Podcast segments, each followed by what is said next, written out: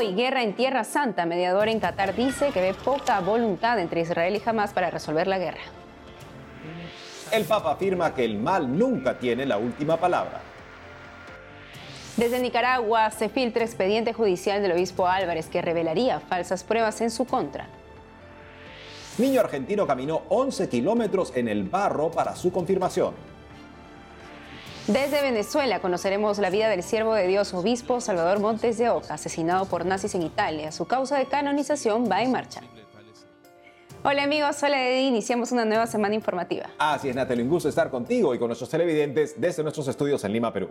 Bienvenidos a su noticiero con enfoque católico EWTN Noticias. Yo soy Natalie Paredes. Soy Eddie Rodríguez Morel, gracias por acompañarnos.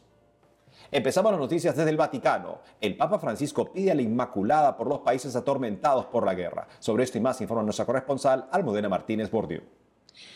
A pesar de que todavía presenta algunos síntomas de una gripe que le provoca dificultades respiratorias, el Papa Francisco no faltó a su tradicional cita con la Inmaculada Concepción de la Plaza de España en Roma.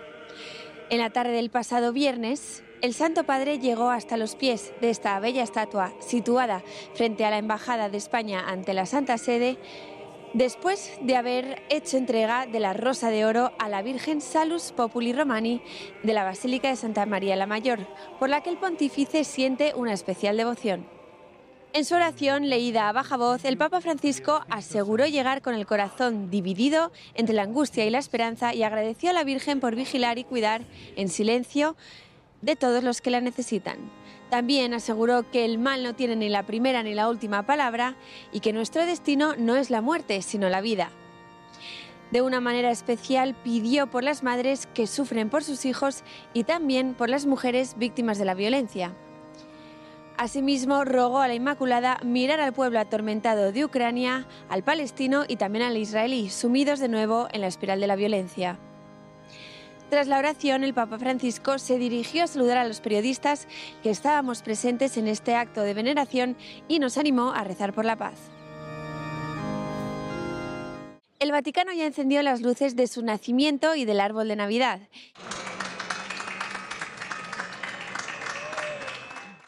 El evento tuvo lugar a última hora de la tarde del sábado en una ceremonia presidida por el cardenal Fernando Vergez Alzaga. Este año el nacimiento que preside la Plaza de San Pedro representa el primer pesebre de la historia, promovido en 1223 por San Francisco de Asís, que al regresar de un viaje a Tierra Santa pidió recrear el nacimiento de Jesús en un pueblo que le recordaba a Belén.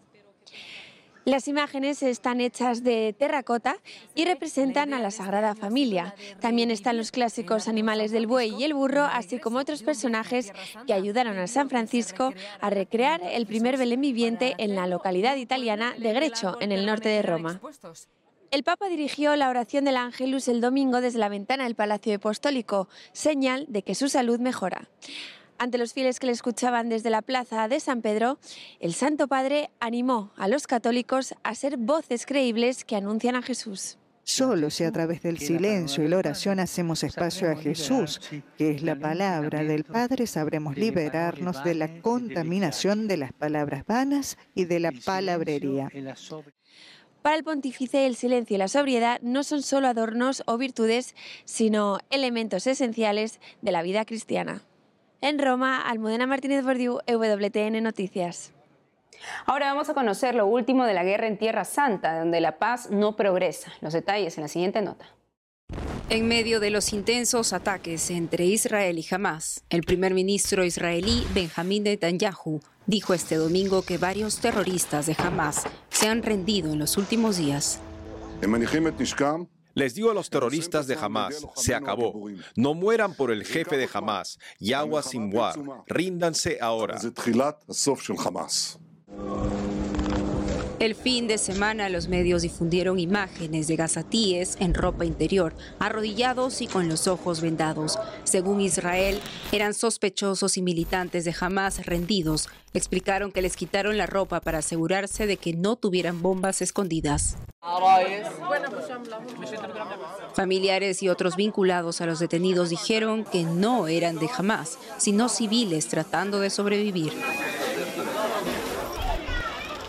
Este lunes en Rafah, en el extremo sur de Gaza, Gente busca entre los escombros de un edificio atacado por Israel anoche.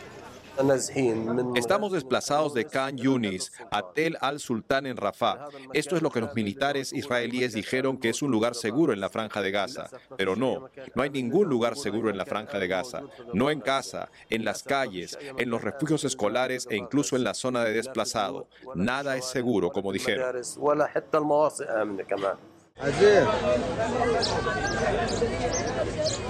En el centro de Gaza también siguen los ataques. Los gazatíes rezan alrededor de sus muertos en el patio del hospital en Deir al-Balá.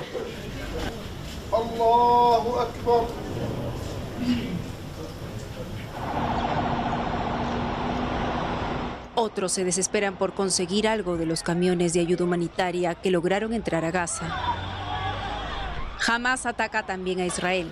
En Holón, los paramédicos reportan un herido en condición moderada después de un cohete disparado desde la franja de Gaza. A más de dos meses de guerra, el primer ministro de Qatar y mediador dice que no ve la misma voluntad en Israel o Hamas para resolver la guerra. Y en Argentina, el obispo castrense Santiago Olivera consideró como un día histórico la asunción del nuevo presidente del país, Javier Milei, el domingo último. Sobre esto y más, informa nuestro corresponsal Matías Boca. En el marco de la asunción de Javier Milei como presidente de la República Argentina, el domingo 10 de diciembre se realizó en la Catedral Metropolitana de Buenos Aires una invocación interreligiosa puede pensar que Al inicio de la invocación, Monseñor García Cuerva pidió la intercesión del Espíritu de Dios para que bendiga e ilumine nuestra patria argentina, al pueblo todo y al gobierno que hoy comienza su gestión. García Cuerva sostuvo que nuestro país es nuestra casa. Somos conscientes que nuestra casa ha sufrido y sufre tormentas, sufre torrentes de exclusión, de inflación, de grieta, de intereses mezquinos y de sueños rotos. Sin lugar a dudas, una noticia que merece ser contada. Un niño de la localidad de Suipacha caminó 11 kilómetros por el barro para recibir la confirmación. El Papa Francisco lo bendijo. Compartimos los detalles de esta historia. La noticia llegó al Papa Francisco, quien le envió su bendición. Se trata de Maximiliano Pavillaux. Tiene 11 años y desde diciembre del año pasado vive con sus papás y sus cuatro hermanos en la zona rural de Suipacha, un pueblo de la provincia de Buenos Aires.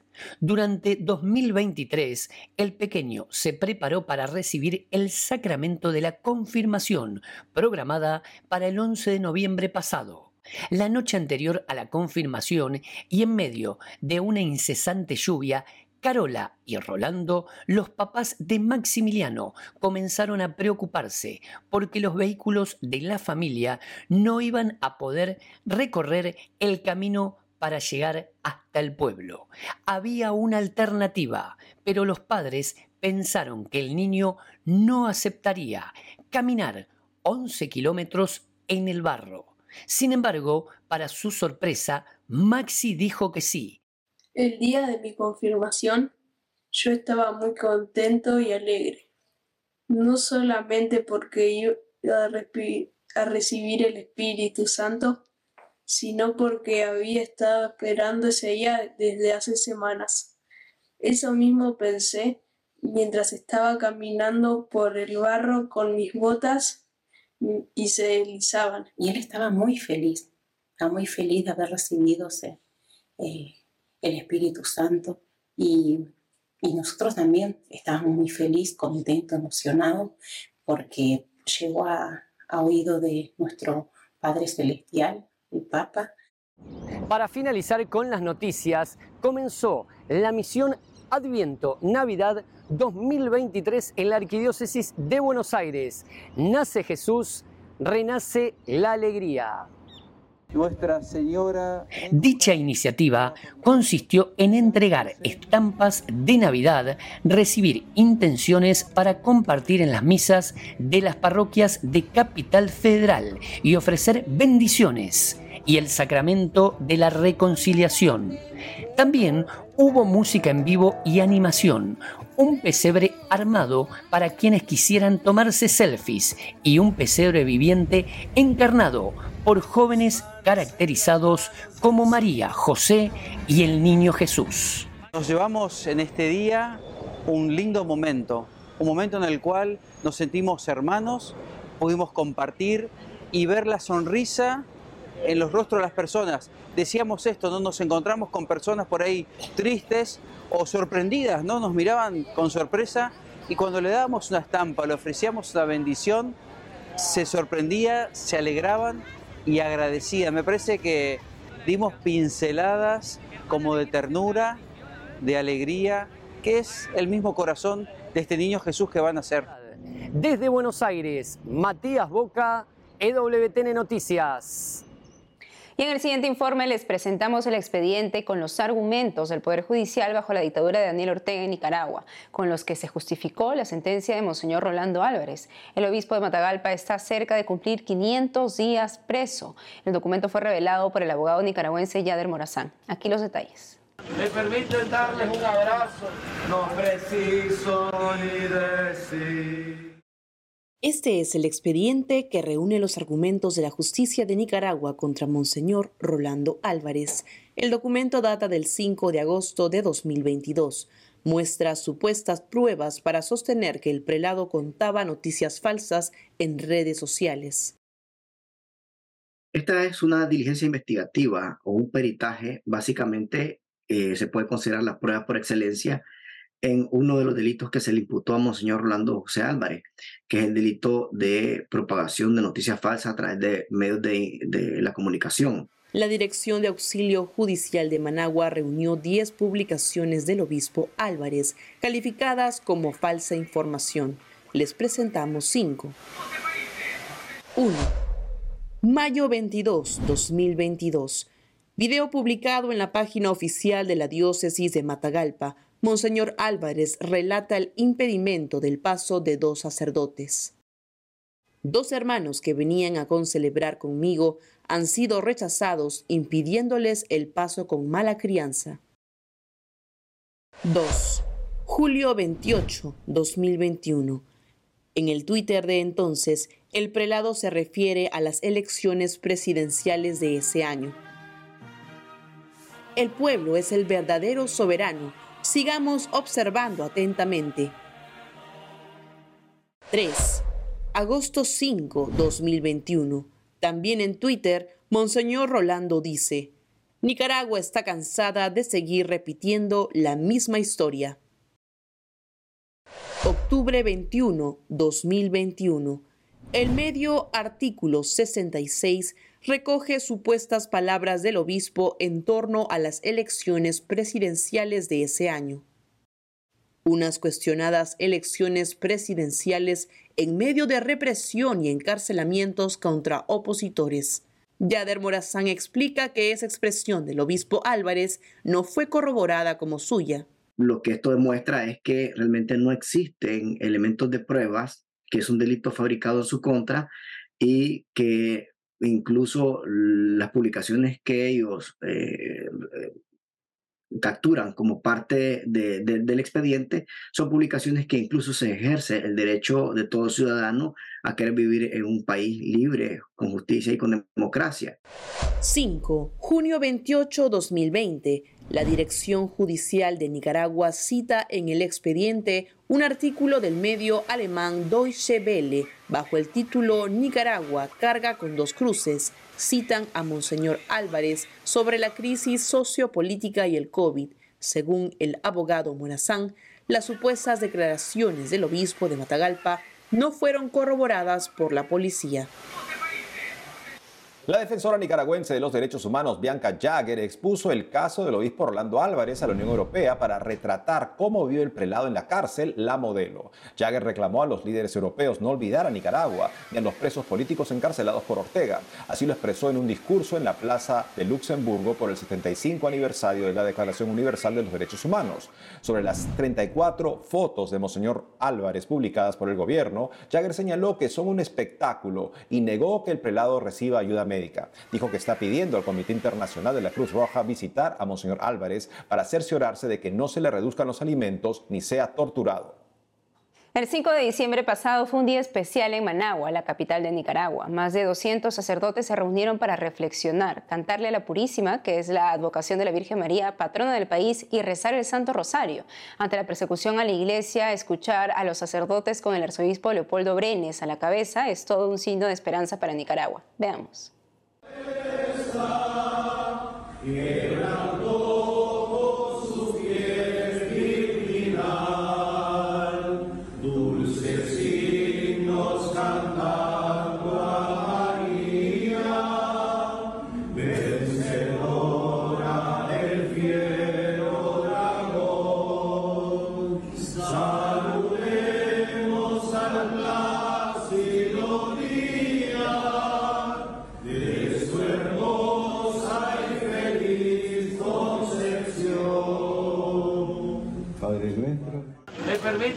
darles un abrazo, no preciso ni decir. Hacemos una pausa y al volver, el Rosario por España se rezó en más de 100 ciudades por el día de su patrona. Además, desde Venezuela conoceremos la vida del siervo de Dios, obispo Salvador Montes de Oca, asesinado por nazis en Italia. Su causa de canonización va en marcha. Ya volvemos con más noticias con el Enfoque Católico.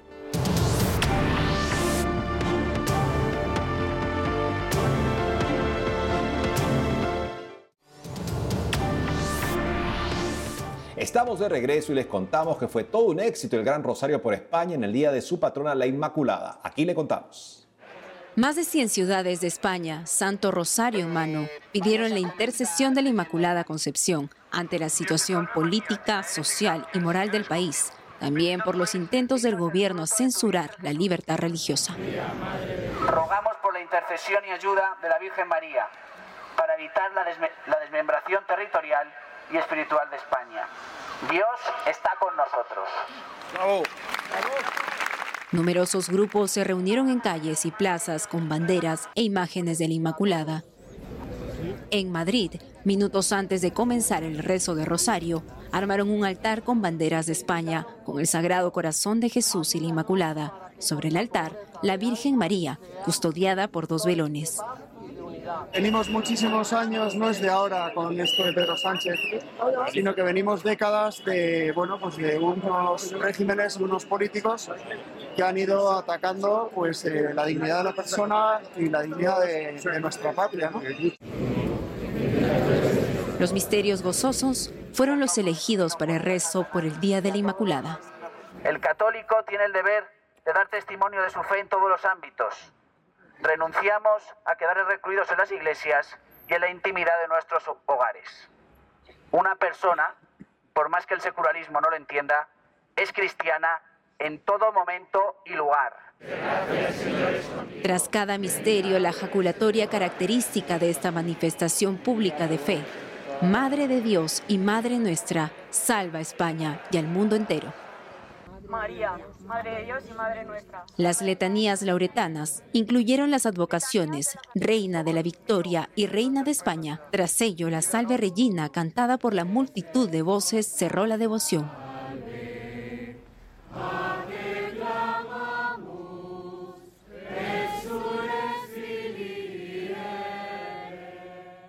Y ahora nos vamos a Venezuela para conocer la vida del siervo de Dios, obispo Salvador Montes de Oca, asesinado por nazis en Italia. Su causa de canonización va en marcha. Nuestro corresponsal Andrés Enríquez nos cuenta. Salvador Montes de Oca nació en Carora, Estado Lara, el 21 de octubre de 1895. Fue ordenado sacerdote en 1922 y en 1927, con solo 32 años, fue nombrado como segundo obispo de Valencia. Durante sus primeros años como obispo, Monseñor Montes de Oca se enfrentó al gobierno del general Juan Vicente Gómez, denunciando los abusos y atropellos contra la disidencia política y defendiendo las enseñanzas de la Iglesia con respecto a la familia y al matrimonio. A mediados de la década de 1930, debido a una calumnia en su contra, a la presión del gobierno y a la necesidad de buscar más exigencia en su vida espiritual, Montes de Oca renuncia al episcopado y se retira a Italia para convertirse en monje cartujo. Después de un intento fallido, finalmente en 1942 los monjes de la Cartuja de Farneta admitieron a Montes de Oca, que adoptaría el nombre de Bernardo María. Estando allí, en esa Cartuja, eh, estamos hablando del año 1942, estamos en plena Segunda Guerra Mundial y esa zona, esa zona del norte de Italia, estaba muy asediada por los alemanes, que ya habían tomado casi toda esa zona y, habían, estaban matando mucha gente, sobre todo judíos, eh, todo, toda esta historia de la Segunda Guerra Mundial de persecución contra los judíos. Y eh, había una situación de mucha pobreza, como todas las situaciones de guerra, mucha pobreza. Entonces, claro, los perseguidos por los alemanes empezaron a tocar la puerta del convento de los Cartujos, donde ya estaba Monseñor Montes de Oca, y empezaron a pedir comida y ellos no podían negarse. Los cartujos no se negaban a, darle comida, aunque estaban bajo la vigilancia de los alemanes. Los cartujos empezaron a refugiar a judíos y a partisanos italianos. Los nazis se enteraron, allanaron el convento y apresaron a 12 monjes, entre ellos el padre Bernardo María, y a más de 30 refugiados. Todos fueron asesinados los, se los llevaron como en procesión, ¿verdad? Iban amarrados eh, a Montes de Oca y al prior, que era el superior de la comunidad, lo tuvieron que soltar porque venían muy lentos. Estos se molestaron, los nazis, dijeron, estos vienen retrasando la, la procesión, vamos a matarlos aquí en el camino. Y el 7 de septiembre de 1944 le dieron un tiro en la cabeza al prior y un tiro en la cabeza a Monseñor Montes de Oca y cayeron muertos allí en el sitio. En 1947, la iglesia venezolana recuperó los restos de Monseñor Montes de Oca de una fosa común y fueron repatriados y colocados en la Catedral de Valencia, en donde descansaron hasta agosto de este año, cuando fueron exhumados para hacer los estudios pertinentes para la canonización. Realmente la vida de Monseñor Montes de Oca está colmada de virtudes, por donde lo estudies te vas a dar cuenta que vida de sacrificio, calumniado, desterrado, hombre de la Eucaristía, defensor de los derechos humanos, luchador por, por defender la democracia, eh, hombre entregado a Dios completamente en, su, en la evangelización en su diócesis. Realmente una vida muy ejemplar. Yo creo que no hay duda hoy de que Monseñor Montes de Oca ¿verdad? es un gran ejemplo y un gran santo venezolano. Después de los exitosos estudios a los restos de Monseñor Montes de Oca, estos fueron colocados en la Catedral de Valencia, pero esta vez en medio de celebraciones y júbilo de los fieles. Montes de Oca ya fue reconocido como siervo de Dios por la Santa Sede. Incluso la Arquidiócesis de Valencia ya ha recibido varios testimonios de favores y gracias que los fieles atribuyen al monje Cartujo. Hay, dos cosas. Primero, la valentía. Monseñor Montes de Oca nos muestra una figura de un ser consagrado a Dios, de un sacerdote, un obispo, un monje valiente. Esa valentía lo llevó a ser un gran profeta, un gran profeta en su tiempo, un profeta en un tiempo difícil, tiempo de adversidad. El profeta que, que no tuvo miedo de anunciar la verdad. La iglesia venezolana espera con fervor la elevación a los altares de un nuevo santo nacido en estas tierras. Monseñor Montes de Oca es una figura de entrega, fidelidad, y amor a Dios y al prójimo del que el país puede aprender mucho para salir adelante. En Caracas, Venezuela, Andrés Enríquez, EWTN Noticias.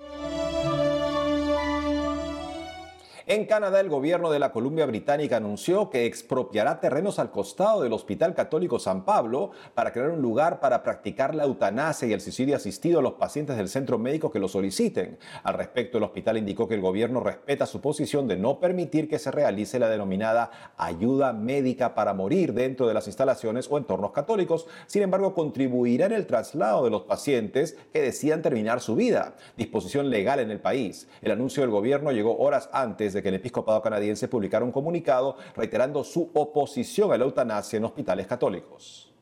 Ahora nos vamos a Paraguay, donde hace poco se celebró la fiesta de su patrona, la Virgen de Caacupé. Ciclistas católicos viajaron hacia la Basílica de la Madre de Dios para rendirle homenaje. Veamos.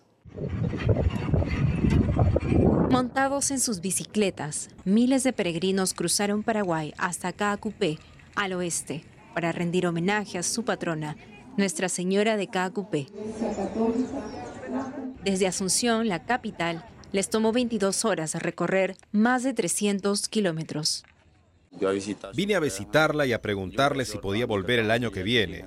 Nuestra Madre Santa es genial si crees en ella. Difícil continuar, eh, muy difícil continuar, así que un poco se mezcló ahí la fe también, ¿verdad? La fe, la esperanza de llegar y bueno, y nos habíamos puesto esa, esa meta y había que, como sea, había que cumplir. Y satisfecho, o sea, satisfecho, misión cumplida, una peregrinación cumplida y una promesa sobre todo cumplida en este caso.